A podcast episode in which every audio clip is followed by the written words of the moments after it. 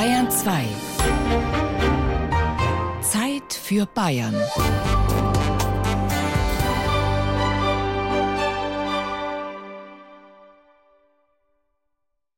Als Kind war ich nur ein Zaungast des Dialekts. Der erste Dialekt, den ich kennenlernte, war der Schlesische meiner Großmutter Helene. Wotuki, ich komme schon, rief sie, als ich bettelte, sie solle mir das Lurcheheft vorlesen. Dann setzte sie ihre Brille auf und las. Und der Lurchi sprach Schlesisch. Aber nee doch, aber nee doch. Und er beseitigte mit Hilfe seiner Salamanderschuhe alle Hindernisse. Schlesisch konnte ich mit den anderen Kindern nicht sprechen. Bayerisch durfte ich nicht sprechen, weil mein Vater Probleme wegen seiner Mundart hatte. Er, der schwer kriegsversehrte Bauernsohn, konnte den Hof seines Vaters nicht übernehmen. So begann er bei der Post in der Telefonvermittlung zu arbeiten. Aber da hat er so Hogelbauchern geredet, dass ihn keiner verstanden hat, so dass ihm sein Chef drohte, die Probezeit nicht zu verlängern. Meine Mutter hatte ihre Jugend in der 600.000 Einwohnerstadt Breslau verbracht. Sie sprach ein schlesisch gefärbtes Schriftdeutsch. Das brachte sie meinem Vater einigermaßen bei. Er sprach dann Zeit seines Lebens eine Art bayerisches Schlesisch. Das war tragbar für die Deutsche Bundespost, nicht aber für mich.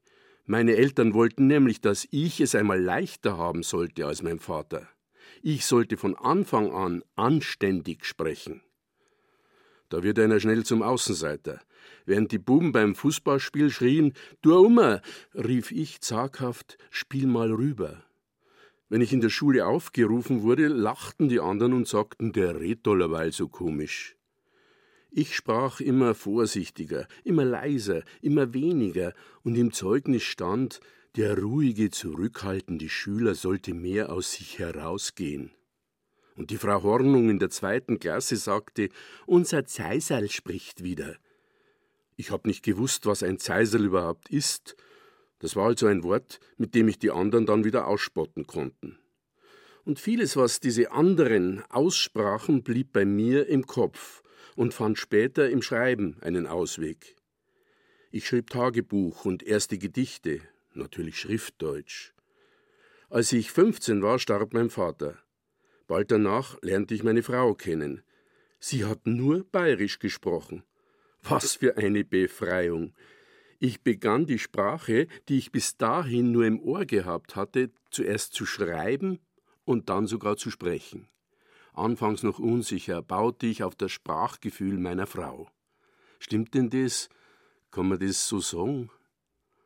Das offenbart die große Bedeutung der Frauen beim Spracherwerb. Meine Mutter brachte meinem Vater Schriftdeutsch bei und mir, meine Frau, den Dialekt.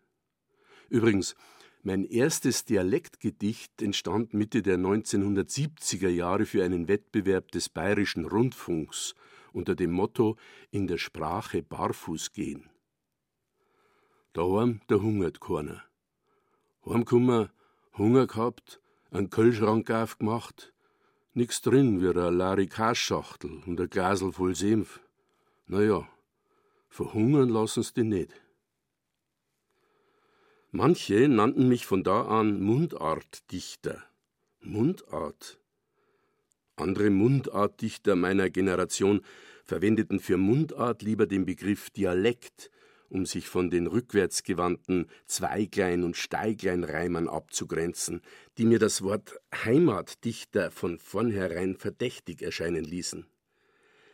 Ich wollte mich mit der Gegenwart auseinandersetzen. Erst als die bayerische Staatsregierung in Wackersdorf, einen Katzensprung entfernt von meinem Heimatdorf, eine Atomfabrik errichten wollte, entdeckte ich das Wort Heimat für mich. Ich dachte mir, zuerst nehmen Sie uns die Wörter und dann das, was wir damit benannt haben. Darum engagierte ich mich für meine Region, also für meine Heimat.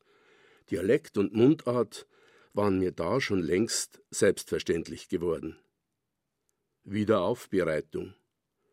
Die Uranbrennstäbtans wieder aufbereiten, wenn's hießan. Und uns?